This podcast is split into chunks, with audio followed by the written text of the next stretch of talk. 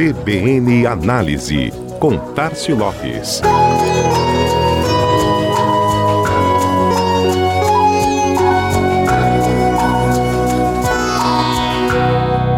Faleceu na última segunda-feira, aos 75 anos, a cantora Rita Lee, vítima de um câncer de pulmão contra o qual ela lutava desde 2021. O velório, que está sendo realizado hoje em São Paulo, marca a despedida de uma das artistas mais importantes do Brasil. Mas a história da rainha do rock vai muito além da sua trajetória na música.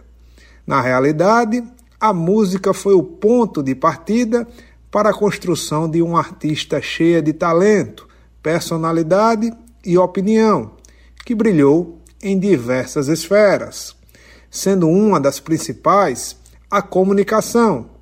Na mídia e na publicidade, Rita Lee deixa um legado gigante, feitos impressionantes e uma infinidade de serviços prestados.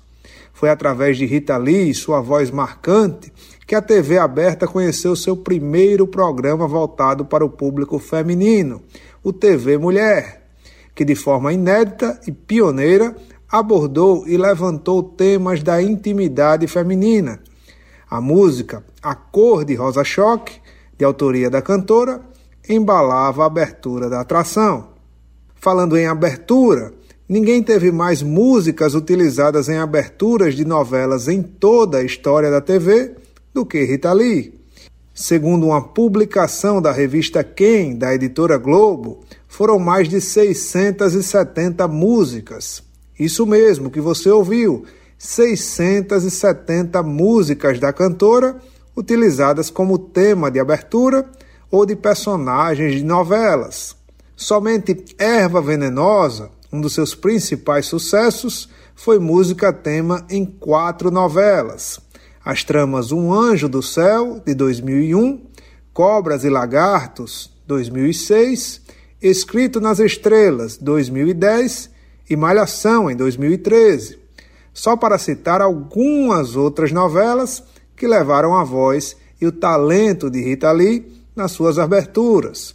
A Próxima Vítima, 1995, Chega Mais, 1980, Zazá, 1997 e Espelho da Vida, em 2018.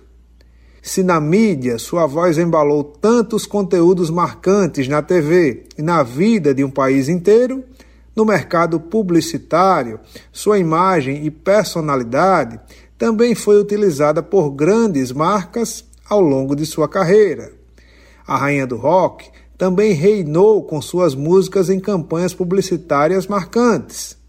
A estreia da cantora aconteceu em uma série de comerciais da Shell Combustíveis em 1969, junto com os Mutantes. Em 1975, ela ajudou a popularizar a marca All Star no Brasil, estrelando campanha da marca e estreitando seus laços com o universo do rock. No início da década de 80, a marca Elos ganhava fama e prestígio com o sucesso Mania de Você como trilha sonora dos seus comerciais. O último trabalho de Rita na publicidade foi para a Natura em 2020, lançando os cosméticos da linha Luna Confiante, com sua voz em comercial estrelado pela atriz Thaís Araújo. Vai a artista, fica a obra. Viva também na história da mídia e da publicidade no Brasil. Este foi mais um CBN Análise. Tárcio Lopes, da Chama Publicidade, para a CBN Maceió.